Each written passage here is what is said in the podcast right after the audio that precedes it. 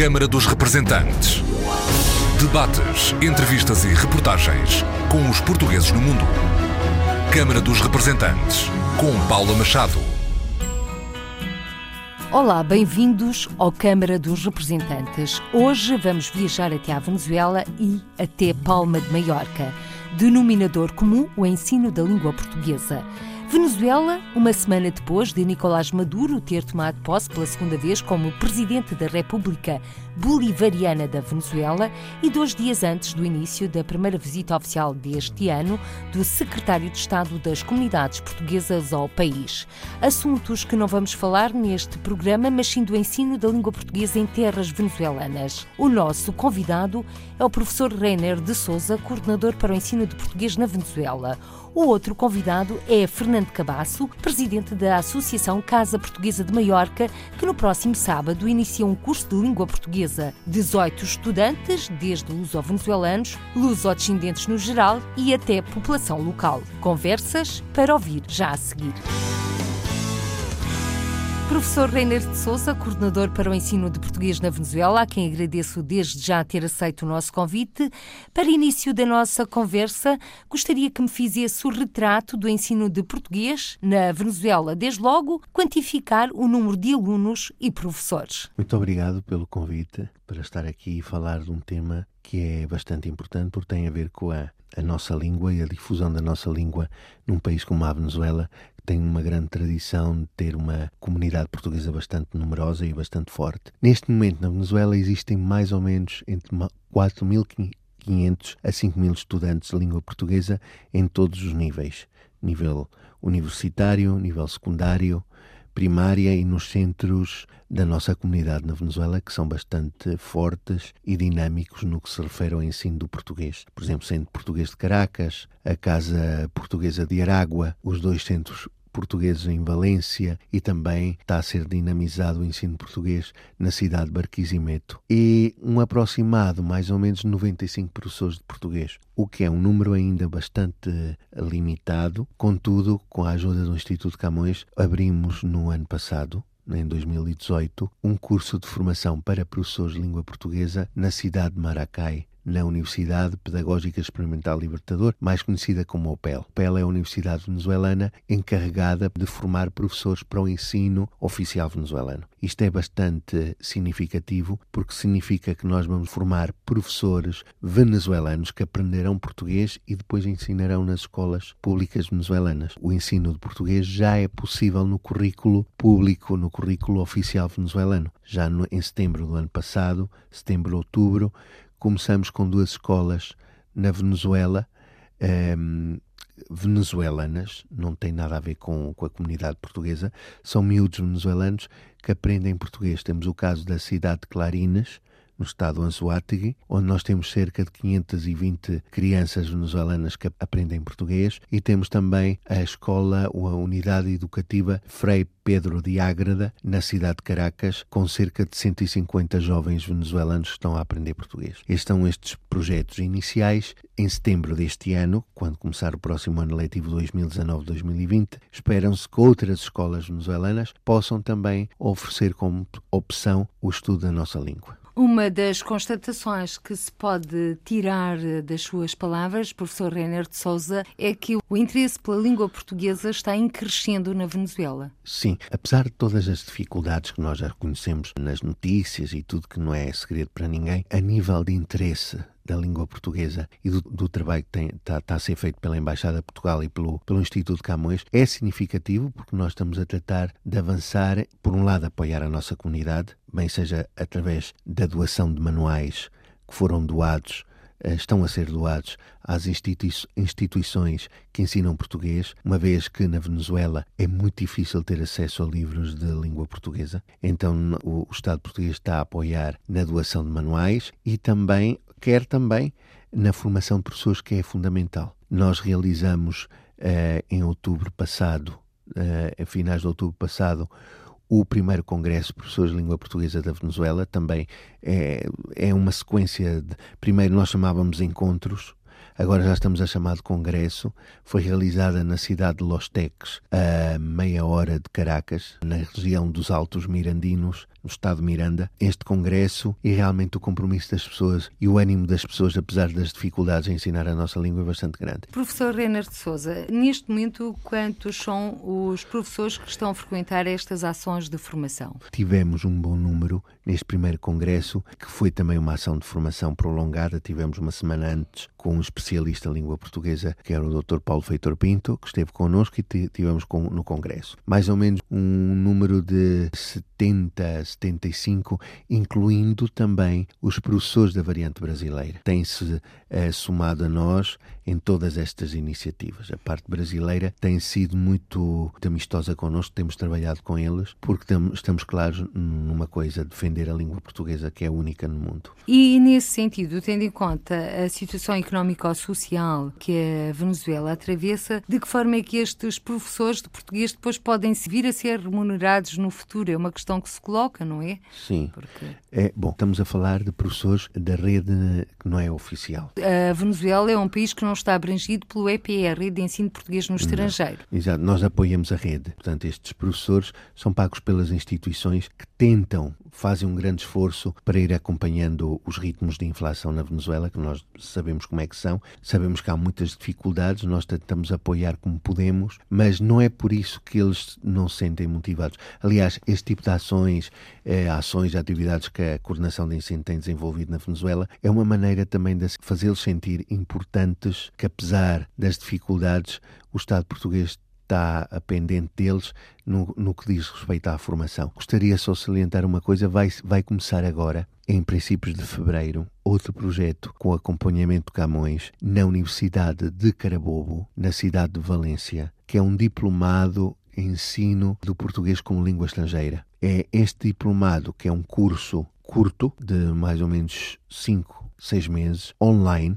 ou seja, à distância, uh, venezuelanos, pessoas venezuelanas ou luso-venezuelanas que têm estado envolvidas durante muitos anos no ensino português, têm muita prática e que, graças a elas, o português tem avançado na Venezuela, mas não têm as credenciais académicas para ensinar português, poderão agora frequentar um diplomado uh, à distância através da Universidade de Carabobo com acompanhamento do Instituto Camões para que estas pessoas possam ter estas credenciais. Este diplomado já tem sido publicitado nas redes sociais e já despertou interesse em países como a Colômbia, o Panamá, eh, o Chile, países limítrofes, que também querem avançar com o ensino português, mas não têm esta oferta nesses países. Isso é bastante interessante ver como é que a formação à distância pode também ajudar a difundir e, sobretudo, a, a pessoas que falam português, que estudaram em Portugal, depois emigraram para a Venezuela, que gostam de dar aulas português, poderão ter algumas credenciais académicas para continuar o seu trabalho na Venezuela. O professor Renner de Souza disse que este projeto inovador uh, vai ter um centro nevrálgico na Universidade de Carabobo. Será um ensino à distância. Quem estiver interessado em frequentar, como é que deve fazer? Deve agora inscrever-se? Como... Ah, sim, neste momento estão a decorrer umas pré-inscrições. Devem escrever para um, um correio que é diplomado em, EN, não, não em português, não em castelhano, diplomado em português LE, língua estrangeira, arroba gmail.com. Vou repetir. Uh, diplomado EN, português LE, arroba gmail.com. Já há muita gente interessada no diplomado. E terão de pagar? E Sim, terá custos? Eh, terá uma, uma taxa bastante moderada para o que é a situação venezuelana. Ainda não foi discutida exatamente o, o, o, valor, mas já a Universidade de Carabobo sabe que é um diplomado que pretende também é, projetar o trabalho da, da Universidade de Carabobo. Isto é feito através de um departamento que a Universidade de Carabobo tem chamado DTA, Direção de Tecnologia Avançada. Eles têm a plataforma Moodle, que é, como todas as pessoas sabem, estudos à distância, é a plataforma que se usa para este tipo de cursos. Uh, o diplomado tem uma data de, de, módulos, alguns módulos, por exemplo, introdução às culturas de língua portuguesa ou culturas lusófonas, introdução ao ensino de português a falante espanhol, porque esse é o, é o alvo dos professores na América Hispânica, ou seja, na América Latina, a língua espanhola. Ensinar português a falante espanhol não é a mesma coisa que ensinar português, por exemplo, a chineses, porque português e espanhol são línguas parecidas e requer de uma metodologia um, bastante hum, específica para evitar aquilo que nós chamamos vulgarmente as, as portunholadas, que é a mistura das duas línguas. Temos didáticas duas didáticas e temos também o uso das TICs no ensino português e um projeto final. O que se pretende é que todos estes módulos do diplomado preparem a pessoa que o está a fazer, preparem essa pessoa, por sua vez, a preparar um projeto de uma unidade didática, é dizer, quatro aulas planificadas com atividades culturais, de gramática, de escrita, de oralidade e depois dessas quatro aulas tem que escolher uma que vai ser avaliada, vai ser gravada e, e se a pessoa fizer todos estes módulos e passar este, este projeto final, então a pessoa tem direito às credenciais otorgadas pela Universidade de Carabobo, que é uma universidade de bastante prestígio na Venezuela. Portanto, há aqui uma possibilidade para abrir novos mundos ao mundo da língua portuguesa. Exatamente. Nós queremos ter mais formadores, porque ao ter mais formadores, até por exemplo em países como a Colômbia, temos mais alunos portugueses. Porque este, este diplomado é uma coisa incrível. As, nos primeiros dois, três dias já houve gente até na Colômbia, as redes sociais, sabe? Eh, nós publicamos uma coisa em cinco minutos, já meio mundo sabe o que é que a gente está tá a publicar. Pessoas na na Colômbia, pessoas no Panamá. É muito bom. Isto é uma, é uma ferramenta. Vamos tentar chegar a outras regiões da Venezuela, onde existe comunidade portuguesa e não temos tido a oportunidade de ter professores. Geralmente estes são professores,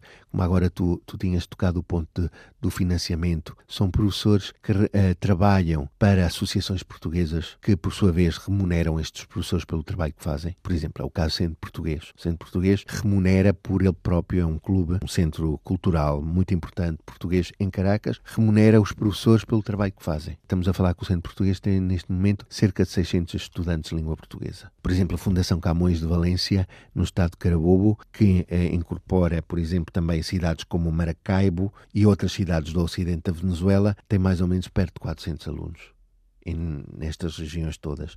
Também temos a mulher migrante, com alguns cursos de língua portuguesa, um deles com bastante êxito, na cidade de Ponto Fijo, no estado de Falcão. E nós estamos, estamos a apoiar. E temos também as universidades. Temos a Universidade Central da Venezuela, temos a UPEL, a, a UPEL que forma professores, mas na UPEL também há, há português como cátedra livre para estudantes de outros cursos. Temos a Universidade de a Universidade também em Barquisimeto com o professor Norberto. A universidade chama-se Universidade Centro Ocidental Lisandro Alvarado, que é uma é uma das é a universidade mais importante do, do estado Lara na cidade de Barquisimeto, uma cidade bastante importante no ocidente da Venezuela, e temos protocolos de cooperação temos Caracas, na UCV, a UPEL e a Universidade de Carabobo. E em breve haverá outra notícia. Estamos a tratar de também avançar na região andina da Venezuela.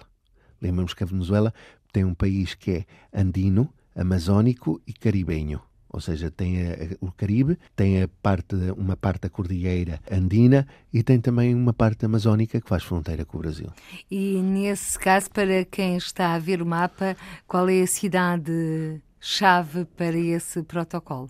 Bom, nós estamos a trabalhar em função, eh, estamos a tentar trabalhar, e oxalá que se dê neste ano, na cidade de Mérida nos anos venezuelanos. Aliás, é exatamente na cidade de Mérida que têm vindo alguns apelos para que o português seja ensinado, porque parece que o interesse é muito, mas ainda não foi possível exatamente. concretizar. Sim, mas vai ser concretizado. Tenho toda a fé que este ano nós vamos avançar nesse projeto. Vai ser muito importante, porque é uma região que está um bocadinho é periférica e tem uma universidade ali, que é a Universidade de Los Angeles, que é uma universidade de muito prestígio na Venezuela. A Los Angeles e, e o CV, a Universidade Central da Venezuela, tem aquela velha polémica qual foi a universidade mais antiga na Venezuela. E a Universidade de Los Angeles diz somos nós a primeira, fundada no século XVI, mas na época que a Universidade de Los Angeles foi fundada, a Mérida pertencia ao vice-reino da Nova Granada, que é hoje a Colômbia. Então, sempre há aquela disputa de quem foi a primeira, mas são universidades de muito prestígio, que o Camões tem se esforçado por, eh, neste caso, com a Universidade Central, que já tem 25 anos de protocolo, de apoiar o Departamento de Língua Portuguesa e agora gostaríamos também de virar-nos um pouco para aquela região da Venezuela ocidental. E nesse sentido, estamos a falar de formação de professores e ao mesmo tempo de alunos que irão frequentar essas aulas. Eh, professores e tradutores e intérpretes na Universidade de Los Angeles. Por exemplo, a Universidade de, de, eh, na UCB, somente intérpretes, tradutores e investigação. Depois, se os, se os estudantes da UCB, por exemplo, no caso da UCB que eu conheço bastante bem, se, no caso da UCB estes estudantes venezuelanos estudam português no departamento português, têm três opções: ou saem como tradutores, ou intérpretes tradutores, ou investigadores. Se eles quiserem dar aulas, têm que frequentar um curso à parte que se chama o componente docente. Se eles fazem esse curso extra, eles podem dar aulas. É, isso é, é, é o, que, o, o, que está acontecendo no UCB. Agora, na UPEL, por exemplo, em Maracai, que arrancamos no ano passado, é somente formar professores. Eles não vão sair como investigadores, tradutores, intérpretes, eles vão ser formados como professores para trabalharem nas escolas públicas venezuelanas. É o primeiro passo para que o português seja ensinado nos currículos do ensino público venezuelano uhum. em Mérida. É em Mérida, ou seja, na região andina. Na, região andina, sim. Sim, exatamente. Na reunião que tivemos no Camões, no seminário, já, já tinha sido falado deste projeto para este ano, Universidade de Los Angeles. Reiner de Souza, tudo indica que este ano de 2019 vamos assistir à integração dos currículos do ensino público venezuelano da língua portuguesa Sim. como língua estrangeira. Já começamos no, em 2018, está-se a prolongar por este ano, porque estamos a falar em anos letivos. 2018, 2019. Exatamente, estamos Exato. a falar em anos letivos, portanto, portanto o Renner de Souza já está com os olhos postos, podemos dizer, em setembro. Sim, sim, que é outro ano letivo, 19, 20. Uhum. E neste momento, fazendo as contas, eh, assim, numa previsão numa estimativa, podemos quase que aumentar para o dobro o número de alunos que o neste dobro, momento. O dobro não digo, mas podemos já chegar aos 5.500, 6.000. Se chegarmos assim já é, já, é, já é bom. Próximo ano letivo. Isto vai começar a andar. De ano para ano vão os números aumentar, porque as escolas venezuelanas, a eh, Venezuela tem uma pirâmide etária, como qualquer país em vias de desenvolvimento, onde a população jovem é muito grande não é? E obviamente as escolas e os liceus estão cheios de jovens e, e, nós precisamos realmente de professores. Não faltam alunos ou pessoas interessadas para aprender português. O que fazem falta são professores de português. E nesse sentido, Reiner de Souza, temos que olhar também a Ilha Margarita. Sim, a Ilha Margarita há um curso de língua portuguesa que tem que ser novamente apoiado e animado, que é, é apoiado pela Mulher Migrante, que é uma associação luso-venezuelana que tem levado também a bandeira do ensino da língua portuguesa a regiões mais periféricas. A Ilha de Margarita pertence ao Estado de Nova Esparta e ali temos alguns desafios, não temos professores, Outro problema que também acontece em algumas regiões é que muita da, da, nossa comunidade tem voltado para Portugal devido aos problemas que há e também temos que fazer um trabalho de motivar os que ficaram a recuperar a língua dos seus antepassados, o português como língua da herança. Mas, Reiner de Souza, no seu entender é que se deve este interesse crescente pela língua portuguesa em terras venezuelanas? Houve. É, eu acho que Primeiro, a cultura e a presença de Portugal na Venezuela é muito, eu diria que até tem uma certa profundidade. Todos os venezuelanos conhecem portugueses, têm amigos portugueses, há muitos portugueses casados com venezuelanas, então há famílias mistas de venezuelanos com portugueses e há um, há um, há um interesse por aprender a língua dos amigos portugueses, por um lado. Por outro, não sei, eu acho que o português começou a ficar na moda não é? O português no mundo já é visto uma língua importante e as pessoas notam isso nos meios de comunicação e, e, as pessoas procuram aprender português. E depois também tem a outra, a outra razão. O português é parecido ao espanhol. Vamos a, a aprender português. Depois entram no curso português e começam a compreender que aquela, aquela semelhança pode até ser um, uma espada a dois gumes pode ser uma coisa que não, não ajuda tanto e às vezes não são tão parecidas quanto isso. Quem ensina português, eu já tenho muitos anos, quando cheguei à Venezuela, comecei a ensinar português e falo castelhano, eu estou consciente que as duas línguas não são tão parecidas como à primeira parecem. Podem parecer. Há diferenças tipológicas bastante acentuadas e o aluno, quando a gente vai ensinar português, o aluno que pensava que era muito parecido acaba por descobrir que a gramática do português, por exemplo, é, em certa parte, bastante complexa. Por exemplo, nós temos tempos verbais que não existem no espanhol. O futuro do conjuntivo, por exemplo, no espanhol, esse tempo existiu no espanhol arcaico, hoje não é usado, e uma estrutura muito particular que é o infinitivo pessoal. Os professores portugueses que estão a ouvir sabem qual é, que é aquela, aquela estrutura que nós dizemos em português: estes chocolates são para vocês comerem. Isso não existe no castelhano. Então há estruturas de português que são difíceis para o falante espanhol. O professor sabe quais são e o professor que ensina português a hispanofalantes acaba por, depois de alguns anos de experiência, saber quais são as áreas que são mais difíceis para os seus alunos. É incrível. E acabamos por descobrir que tem que haver uma metodologia específica para ensinar este público.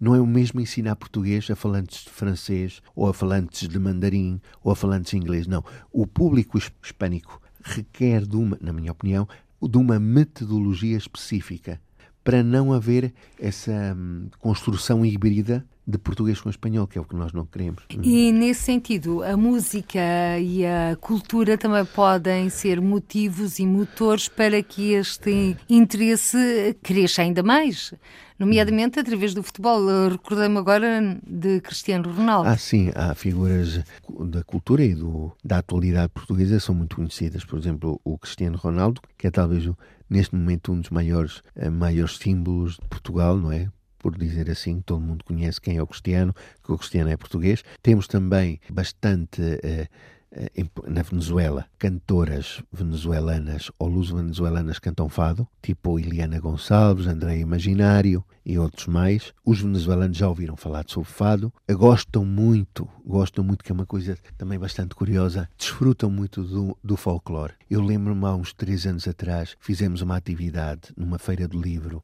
em Caracas, e nós preparamos um programa cultural e levamos grupos folclóricos das associações portuguesas de Caracas a fazer uma exibição de folclore nas uh, adjacências do Teatro Teresa Carrinho, que é um teatro bastante de bastante gabarito em Caracas. E não imaginas o ânimo que os venezuelanos viam o folclore português, ao ponto de quererem dançar, acharam, achavam aquilo, tivemos folclore uh, minhoto e folclore madeirense e as pessoas gostam. E há muita gente que conhece o bailinho da Madeira, e há muita gente que conhece características gastronómicas, sobretudo madeirenses, como a espetada, o bolo de caco. Sim, porque na Venezuela também existe uma comunidade, é, na sua maioria, tem origens na Madeira. Sim, sim. Mas não, não imaginas a quantidade de pessoas venezuelanas que estão familiarizadas com este tipo de coisas, porque foram a um sítio e comeram uma espetada, e às vezes, quando sabem, perguntam: és português e já comeste bolo de caco? Ou seja, é, são coisas que as pessoas já, já, já muita gente, sobretudo na, nestas grandes cidades como Caracas, Valência, Barquisimeto, eh, as pessoas já estão familiarizadas com certas características da cultura e da gastronomia portuguesa. Cultura e gastronomia portuguesa e também eh, no dia a dia com os bons doces de Portugal que são feitos em padarias venezuelanas Sim. com mão portuguesa. Sim, nós temos, por exemplo, na zona onde eu vivo, em Caracas, na Avenida Rómulo Gallegos, há uma padaria chamada Rosalba que aos fins de semana tem pão de broa, bolos de nata e há muitos venezuelanos que vão ao fim de semana comprar pão de broa e não tem nada a ver com Portugal. Gostam do pão de broa e, de preferência, se estiver quentinho, a sair do forno. E os, os pastéis de nata também são bastante comuns e bastante conhecidos em algumas padarias de Caracas. Aliás, Reiner de Souza, será que este interesse também por Portugal não se deveu também em grande parte ao anterior presidente Hugo Chávez, que idolatrava a Virgem Nossa Senhora de Fátima e vinha muitas vezes em Portugal ao santuário rezar e também era um fervoroso Uh, adepto de Portugal? Sim, uh, sim, o culto da Nossa Senhora de Fátima, agora que tocaste nesse é algo que também é característico na nossa comunidade e também tem sido adotado por muitos venezuelanos. Não imaginas a quantidade de venezuelanos, venezuelanos que acompanham os portugueses nas procissões que se, são organizadas e realizadas na Venezuela por ocasião do, do, do, dos festejos da Nossa Senhora Fátima. O Dia de Portugal também é um, um, uma festa importante, onde são convidados venezuelanos. A Embaixada de Portugal em Caracas organiza também um concerto anual em comemoração do Dia de Portugal de Camões e das comunidades portuguesas, também mu muito assistido, é bastante apreciado por venezuelanos. Enfim, existe uma, realmente um, uma relação de amizade e de amor entre os dois povos. Mas voltando ao ensino, e porque há pouco também não referimos, a Venezuela está a passar uma grave crise económica e social, e nesse sentido, como é que, em termos práticos, se pode ensinar, entre aspas, a língua portuguesa quando, por exemplo, o governo português apoia nos manuais escolares, mas são necessárias fotocópias? Como é que se resolve às vezes essas questões, essas falhas que são tão fundamentais uhum. para o ensino da língua portuguesa? Sim, o Estado português tem uh, fornecido e tem doado e apoiado o ensino português nos últimos três anos 3, 4 anos com a doação de manuais. Desta vez eh, doou muitíssimos manuais. Eh, nós o que aconselhamos, a coordenação neste caso, é que as instituições fiquem com os manuais. Ou seja, é dizer, a instituição recebe os manuais entrega os manuais aos alunos e no fim os alunos têm que devolver à instituição. Sim, porque há uma crise de papel e. As fotocópias na Venezuela estão muito caras, então. Quanto custa uma fotocópia, por exemplo? Bom, neste momento realmente não sei porque os, os preços mudam muito. pois. Mas, a inflação é... está na ordem dos 700%, não é? Sim, neste momento. É possível. Mas não, não sei qual é, mas é um preço elevado para a maioria dos venezuelanos e não tem comparação, uh, Paula, porque um livro é cores uma fotocópia preto e branco. Para ensinar crianças as cores em português, não pode ser fotocópias. E é outra coisa, o aluno gosta de ter o manual, a qualidade de papel, as cores, como eu já disse, é outra coisa. E, e realmente este ano chegaram muitíssimos manuais, ainda vão chegar mais, eh, para apoiar a, nossa comunidade e não só os cursos portugueses na, os cursos portugueses na Venezuela. E Reiner de Souza, qual é neste momento o grande desafio que se coloca ao ensino português na Venezuela? Já vi que trabalho não falta pela frente. Sim, falta professores. Nós estamos a, a, agora a concentrar-nos em formar professores para médio e longo prazo nós assistirmos a uma explosão de números de pessoas a estudar português na Venezuela. Se não tivermos professores, não vamos ter os alunos. Então nós estamos a trabalhar nesse sentido. Eu acho que estamos, humildemente, devo dizer, estamos a ganhar essa batalha. Conseguimos chegar à OPEL, que é a grande universidade formadora de professores. E já temos na OPEL, no ano passado, timidamente, pela primeira vez, não é? Abriu o curso de forma muito tímida, escreveram-se 13. Mas já neste ano, já mais ou menos 40 estuda venezuelanos querem ser professores. Agora imaginem-se, se em dois anos nós conseguimos, dois anos, mais ou menos dois, dois anos e meio, ter 100 venezuelanos a estudar português para ser professores de português, imagina o impacto que isso vai ter nos números daqui a 3, 4 anos vai haver uma explosão, porque estes jovens que são venezuelanos vão aprender a nossa cultura, a nossa língua, vão ensinar português nas escolas venezuelanas. Isso vai ter um impacto muito grande. E agora, Renner de Souza, temos que mudar um pouco a agulha. Quem é o Renner de Souza e como é que foi parar a terras venezuelanas? Sim, vou falar um bocadinho de mim então. Eu nasci na Venezuela, em Caracas, e aos dois anos os meus pais voltaram para Portugal. Estamos a falar nos fins dos anos 70, sim, fins de 1979. Vi, uh, viemos para a região de Aveiro, de onde é natural o meu pai, e ali eu cresci, uh, estudei a escola primária. Naquela época, não sei se te lembras, havia o ciclo quinto e sexto ano Sim. unificado do, ao nono e o complementar do décimo ao décimo segundo ano. Depois eu entrei na Universidade de Aveiro, no Departamento de Línguas, onde eu fiz uh, o meu curso em inglês e. E no ano 2003, 2004, eu 2003, acho que foi, 2003, eu fui à Venezuela de passeio e fiquei. Fiquei na Venezuela, comecei a dar aulas em escolas de, eh, de português. Apanhei um grande gosto por ensinar português. Eu não eu não tinha consciência da riqueza fonética e vocálica do português até que eu cheguei à Venezuela e comecei a ensinar português. E do complexo e ao mesmo tempo, isto é uma coisa que eu digo eu próprio, do complexo e do bonito da nossa língua, sobretudo da gramática das estruturas. E cheguei à conclusão que não é uma língua fácil até para, para pronunciá-la bem, para uh, os nossos, a nossa fonética não é fácil para um falante espanhol. As vogais do espanhol são, são muito abertas, as nossas não. Também reparei na riqueza da nossa cultura e da nossa história e comecei a ensinar português e pronto, apaixonei-me por essa área. Fiz um, um mestrado na, na, Universidade de Simão Bolívar em Caracas. E uh, na área do ensino português a falando espanhol, porque foi uma área que me chamou muita atenção. Uma vez que eu era professor e, e comecei a ensinar português, começaram muitas, muitas questões começaram, entre aspas, a bailar na minha mente. Queria saber porque é que é tão difícil estudar estas estruturas. Então foi aí que eu entrei num programa de mestrado e falei com a minha tutora, a professora que depois viria a ser minha tutora, e ela disse: Olha, essa é uma área virgem na Venezuela. Há muitos trabalhos na área do inglês.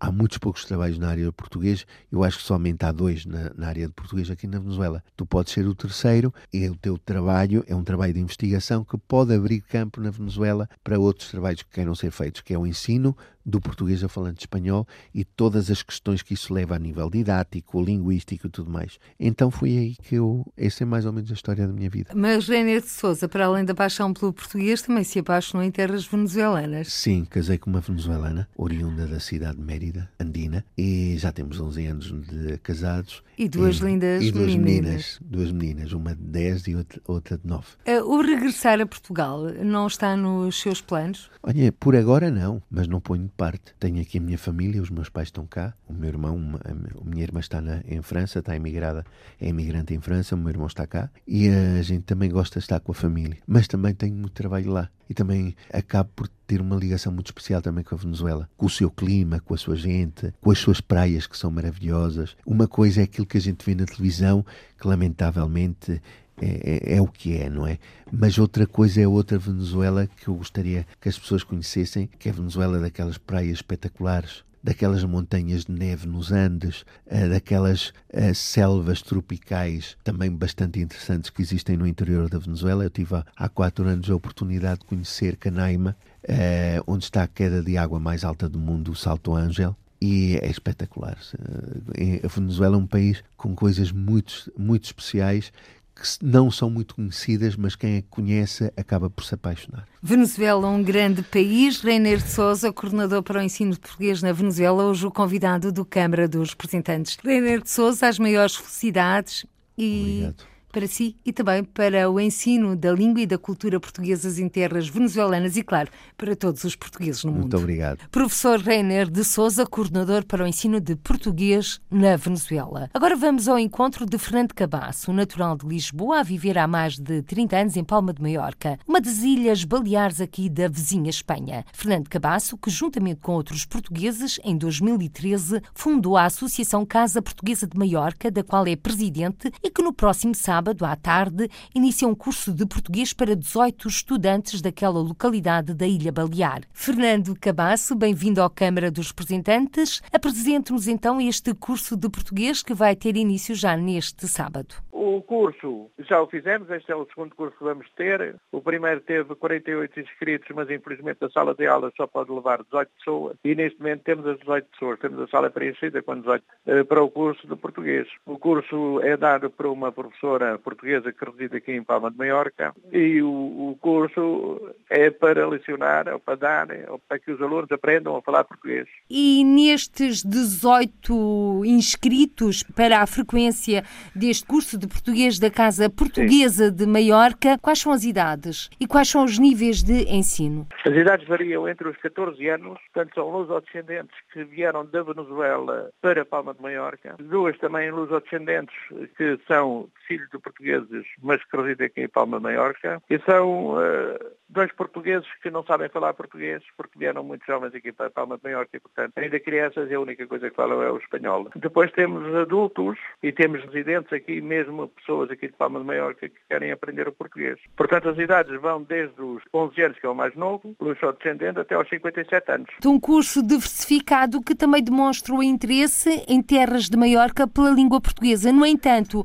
a Associação Casa Portuguesa de Maiorca não conseguiu arranjar uma sala maior. E esse esse não, é o grande não, obstáculo. Exatamente. Nós não temos sala maior porque nós estamos, a nossa sede previsória, como eu costumo dizer, está situada num local que é do Governo Balear. E, portanto, é usado por várias associações. Não é só a Casa Portuguesa, há, há outras associações que compartem o mesmo espaço. Portanto, temos que nos dividir e acordar entre nós os horários e como vamos dar as aulas. Mas a sala, o máximo que pode caber são 18 pessoas. E o professor é pago por quem, Fernando Cabasso? Neste momento por Fernando Cabasso. O Fernando Cabasso, enquanto presidente da Casa Portuguesa de Maiorca? Portuguesa, exato, porque a nossa associação é pobre, não tem dinheiro e é uma alegria a gente ver as crianças que nunca falaram português, vê-los a falar. Devo dizer que no, no, curso passado, um dos alunos, que é, é um aluno descendente que veio da Venezuela também para cá, da Palma de Maiorca, eu vi-o falar português e fui chorar para o meu gabinete, com a alegria de vê-lo a falar uma coisa que eu nunca tinha ouvido. E as aulas são sempre ao sábado?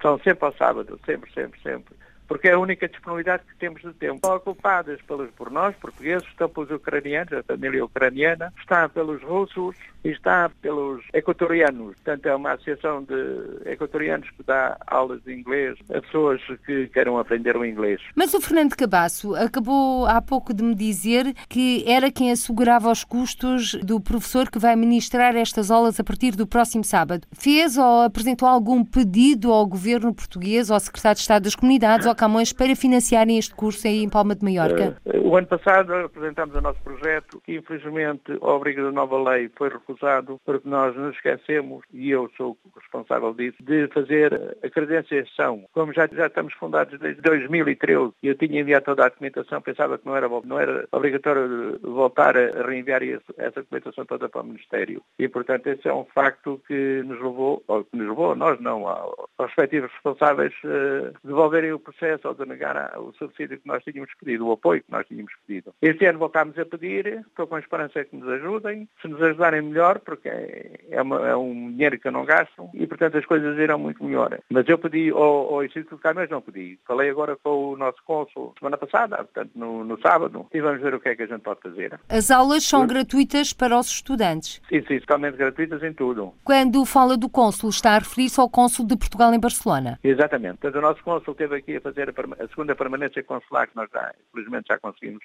ter aqui em Palma Maiorca e tivemos a falar no trabalho que nós fazemos e um dos pontos era esse, era de obter ajuda do Instituto Camões, pelo menos em livros, porque os livros que eu tenho tido, ou que eu tenho na escola, são livros que me são oferecidos por portugueses residentes em, em Portugal, nomeadamente o do escritor Miguel de Almeida. O Miguel de Almeida que me tem dado muitos livros para os alunos lerem, a gramática, o livro de, de leitura, os dicionários, é tudo material que eu tenho recolhido em Portugal para trazer para aqui. E o Fernando Cabasso quer-nos então agora apresentar o trabalho que a Associação Casa Portuguesa de Maiorca tem desenvolvido para além deste curso de português que vai arrancar no próximo sábado, porque eu sei que é o ele de ligação entre os portugueses e lusodescendentes que estão em Maiorca com o Estado português, já que Maiorca depende do consulado de Barcelona e, portanto, obriga sempre a uma viagem ou de avião ou de barco. Portanto, na última vez que eu estive em Lisboa, tive o prazer e o gosto de falar com, com o nosso secretário de Estado sobre, sobre a situação que nós temos, que é a, a insularidade, a distância que nos leva, que temos de Maiorca a Barcelona. Portanto, esse problema foi compreendido e foi por isso que nós estamos agora com as permanências consulares. Seis meses. Há uma permanência aqui em que os portugueses têm possibilidades de tratar toda a documentação que necessitam. Mas, enfim, há outras que carências que vão para além dessas, que expliquei ao, ao nosso cônsul também, que é durante o verão, na época alta, temos aqui uma pessoa permanente, porque há muitos problemas com os portugueses que vêm de férias aqui, ou porque têm acidentes, ou porque são roubados, ou porque se perdem, ou perdem os documentos e, portanto, depois estão impedidos de sair da ilha. Quando não têm documentos não se pode sair. E isso é um, um drama para as pessoas que, que o vivem. E o Fernando e, Cabasso, eu sei, acompanha depois essas pessoas quando não têm documentação até ao consulado de Barcelona para ir obterem os documentos perdidos, ou extraviados, ou roubados. Sim, tenho acompanhado. Agora, já de outra maneira, que é a, a polícia dar-nos um documento para que eles possam viajar em segurança até Portugal, porque esse é o grande problema. Porque antigamente tinham mesmo de se deslocar a Barcelona. Agora esse obstáculo foi superado. Sim, sim, sim. Arranjamos uma maneira de, através da polícia, arranjamos um documento em que a polícia declara que eles são portugueses e que querem viajar para tratar da sua documentação. Então, com esse papel já podem marcar nos aviões direitos a Portugal. E os residentes aqui, quando têm grandes problemas de, de documentação, como é alguns casos que se têm visto aqui, eu falo com o nosso cônsul, quando, é, quando se pode esperar, esperamos, quando não se pode, eu vou a Barcelona com eles. Meto no barco e vou com eles, porque não há outra maneira de sair da ilha. As pensas suas? Sim, as pensas minhas. E depois depois não é reembolsado? Não, como é que eu sou reembolsado?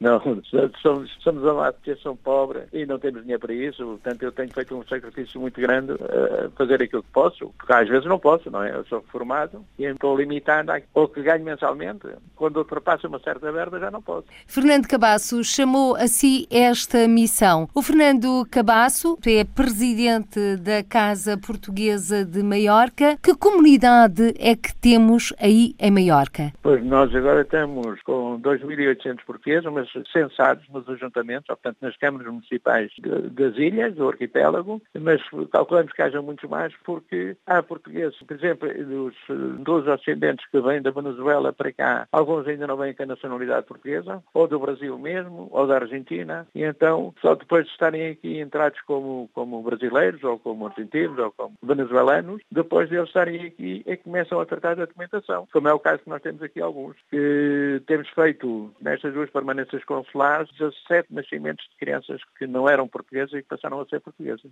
São filhos de portugueses e, portanto, têm nacionalidade portuguesa por direito. Uma comunidade bem integrada e que em que setores é que desenvolve atividade? Eu considero que a comunidade está bem integrada, aliás, o nosso trabalho é exatamente esse. Para isso temos acordos com o juntamento com a Câmara aqui de Palma de Maiorca. A maioria das pessoas desenvolve a sua, a sua atividade na construção civil, diria mesmo a maioria, há uma outra parte que desenvolve a sua atividade na área da indústria hoteleira, mas também temos muito poucos que são, por exemplo, advogados ou economistas, que agora aqui têm vindo para cá alguns, e arquitetos. Fernando Cabasso, presidente da Associação Casa Portuguesa de Maiorca, qual é o seu maior sonho ou desejo para esta associação a que preside, já que chamou a si esta missão de voluntariado? A máxima aspiração que eu tenho, o meu desejo maior era ter uma sede social. Uma sede, um local onde nós pudéssemos ter tudo aquilo que pertence à associação. Essa é a minha grande ambição porque, como sabe, a sede social é um toda a atividade associativa e que nos permite, por exemplo, dar aulas também ao dia de semana para os adultos às 8 horas, após o período laboral, e que neste momento não podemos porque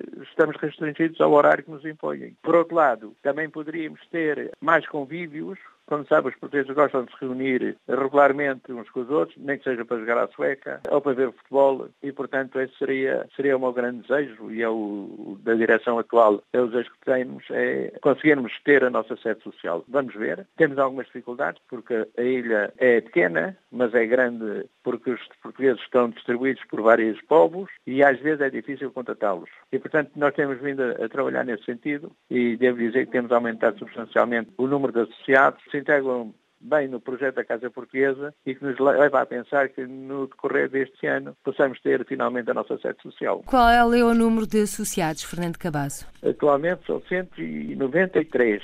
193. Fernando Cabasso, presidente da Associação Casa Portuguesa de Maiorca, muito obrigada por ter participado nesta edição do Câmara dos Representantes para nos falar dos projetos da Associação, nomeadamente o início, sábado, de um curso de português e da comunidade portuguesa em Palma de Maiorca. Fernando Cabasso, presidente da Associação Casa Portuguesa de Maiorca e Reiner de Souza, coordenador para o ensino de português na Venezuela, os convidados desta edição do Câmara dos Representantes. Por por hoje ficamos por aqui. Até ao próximo encontro. Seja feliz. Câmara dos Representantes. Debates, entrevistas e reportagens com os portugueses no mundo. Câmara dos Representantes, com Paula Machado.